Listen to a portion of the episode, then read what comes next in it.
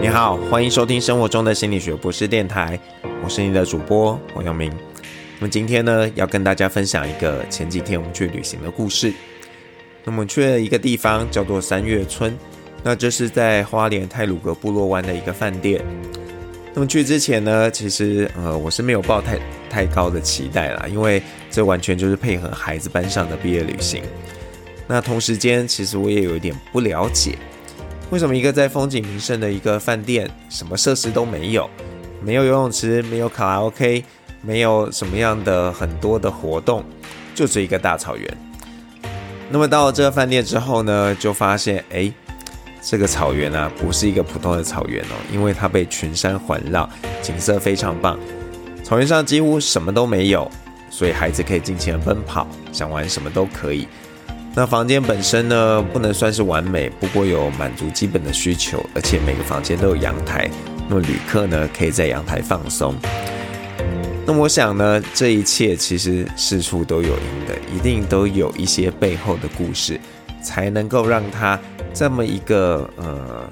以现在的标准来说，一个不合规格的一个饭店，能够呃受到大家的一个好评。那么从晚餐开始呢，就是一连串的惊喜。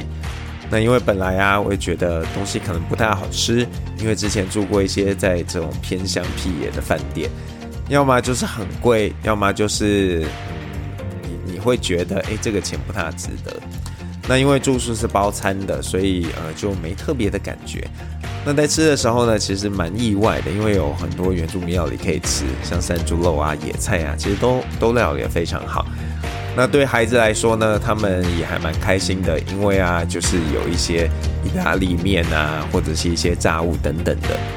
所以不会因为要强调原汁原味呢，就让孩子就是嗯还不懂嘛，所以不会让他们觉得啊好无聊哦，好难吃哦。那在这个用餐的过程中呢，有一个 有点 gay 笑的一个仪式，就是游泳式，呃，我们要迎接他们狩猎回来。那还煞有其事的关灯啊，然后看到火把等等的。那虽然他们扛的是这个玩偶猪，不过在灯光灯光昏暗的时候还有点样子。那晚晚会的调性呢，基本上也是这样的，就是有一点好笑，有一点不专业，可是不知道为什么就你会觉得很真诚。那在连续参加两天的晚会之后呢，我发现其实这一切都不是偶然，这其实是背后有一些规划跟安排的。像是啊，呃，两天的开场是不同主持人哦，可是基本上一模一样。那其中有一天呢是比较有经验的老手，那有一天是比较资浅的员工。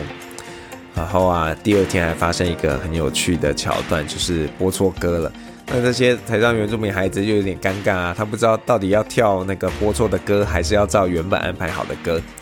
那还好呢，主持人很巧妙的化解这个尴尬，告诉大家啊，那个音控音控攻读生啊播错了，那我们现在要重来。那虽然表演本身算是普通，但是呢，当村长也就是这个老板啊上场之后呢，整个气场都不一样了。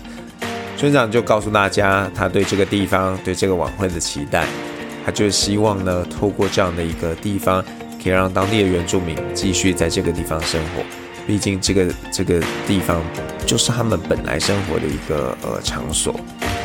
那村长刻意安排小朋友表演也是有用意的，因为啊这些孩子可能很多是家里需要帮忙的孩子。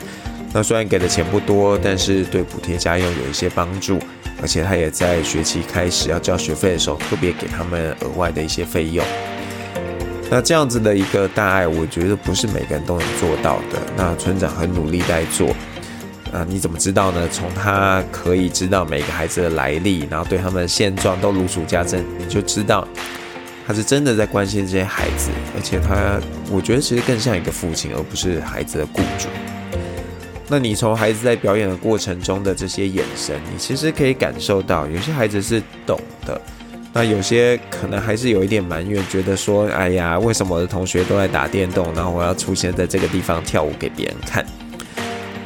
那看到那些懂了的孩子，其实孩子表演的费用直接给父母的做法，让父母有钱可以花，而且让父母愿意把孩子交出来，其实是双赢的。因为就是讲实在话了，就是在一些不完善的家庭中，孩子能够获得的养分是很有限的。但是呢，他们如果出来跟大家一起练习表演，这个对他来说可能是更好的一个呃营养。那村长为了这件事情呢，还成立了一个基金会。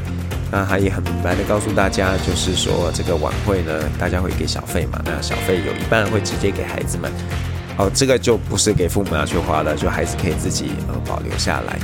那另一半呢，就是会进到这个基金会，让他们可以永续的为这个泰鲁格族的的这个族人做一些事情。认识了村长的故事之后，我觉得或许我们都可以勇敢一点。那我们身边可能都有这样的勇者，想要做一些对的事情，而且已经开始在做了。那我是提醒自己，也提醒大家，如果你有想做什么对的事情，就勇敢开始吧。